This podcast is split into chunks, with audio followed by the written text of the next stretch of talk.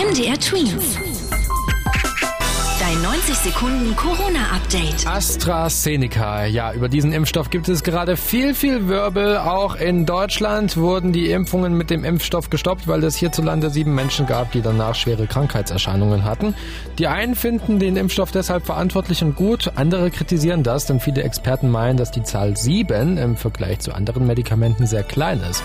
Außerdem weiß man gar nicht, ob das mit dem Impfstoff überhaupt zusammenhängt und problematisch ist der Stopp für Mediziner auch, weil er den Ruf des Impfens beschädigt.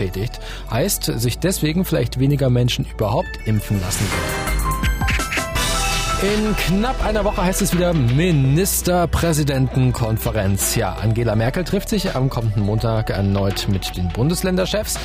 Dann soll wieder über die nächsten Schritte beraten werden, um Corona in den Griff zu bekommen. Und ein Wirtschaftsmagazin hat da wohl schon mit Regierungspolitikern sprechen können und verrät schon mal, der Lockdown könnte verlängert werden und Öffnungen werden wohl verschoben. Ob das dann stimmt, das werden wir dann in einer Woche sehen.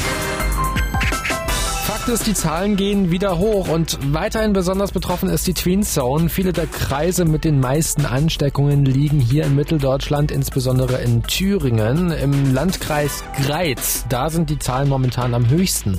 Mit einer Inzidenzzahl von fast 500 gilt der Landkreis als Super-Hotspot. MDR Tweet. Dein 90 Sekunden Corona-Update.